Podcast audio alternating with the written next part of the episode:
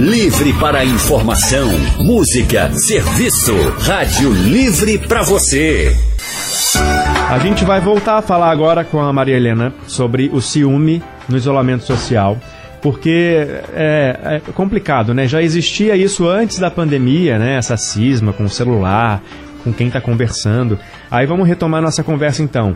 É normal a gente sentir ciúme de alguém que não está perto do nosso namorado, da nossa namorada, marido, esposa? Veja, é, Leandro, eu acho que é normal na medida em que é um afeto humano e acontece com muitas pessoas, não é? No entanto, é, aponta, reflete é, uma certa tensão, não é? Uma relação onde você é, precisa do outro numa via de dependência, né? Numa via de, de posse, né?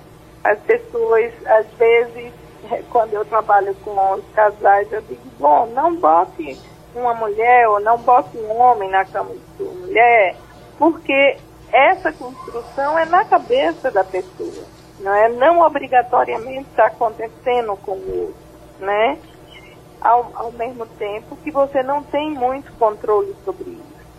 Então, eu acho que os acordos devem existir entre os casais, não é? Para que eles possam é, se permitir viver, não é? Cada um os, as suas histórias não é pessoais, porque muitas vezes você está falando com um amigo e muitas vezes os ciúmes são dos amigos ou das amigas que saíram para tomar um chopp ou só porque você foi a um cinema. Esses ciúmes apontam assim, como se você não pudesse, o outro não pudesse ter uma vida pessoal dele, certo? Isso é uma, uma construção e uma conquista nas relações, essa experiência de se diferenciar do outro, aceitar que o outro tem um passado, teve outros afetos, e tem amigos, e tem necessidade de ficar só por alguns momentos, ou de sair com seus amigos sem a companhia da companheira ou do companheiro, né? Então, é, eu acho que é preciso um trabalho emocional para você se dar conta disso, que você não tem posse do outro e que quanto mais confiança e liberdade vocês puderem ter, menos necessidade de coisas por debaixo do pano, né? Maria Helena, você Oi. acha que para os casais que estão assim, não vivem na mesma casa, essa situação pode se tornar um problema ainda maior se a pessoa não souber lidar? Que não vivem na mesma casa? Sim, por exemplo, um casal de namorados que não moram juntos. E Sim. às vezes a pessoa já fica pensando, né, com quem ele ou ela está falando, conversando. Basta, basta Imagina com rede social, às vezes uma curtida é. já é motivo de briga, né?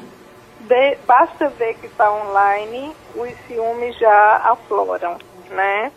É eu acho que, que aumenta, sim, principalmente nesse momento de uma certa insegurança, de uma certa.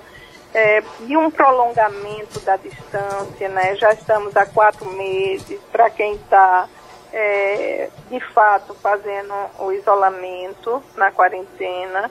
Então, agora é ter confiança, né, e construir os espaços permanentes de conversa, de fala e deixar a coisa acontecer, né?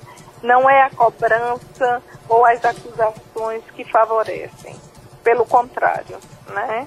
Eu acho sempre que você ter segurança de você mesmo é o melhor caminho para o outro também é, lhe respeitar. Conversa, de, conversa sempre, né? O diálogo é que faz as construções das relações ficarem mais fortes. Obrigado, uhum. viu, pela sua contribuição hoje também aqui no Rádio Livre.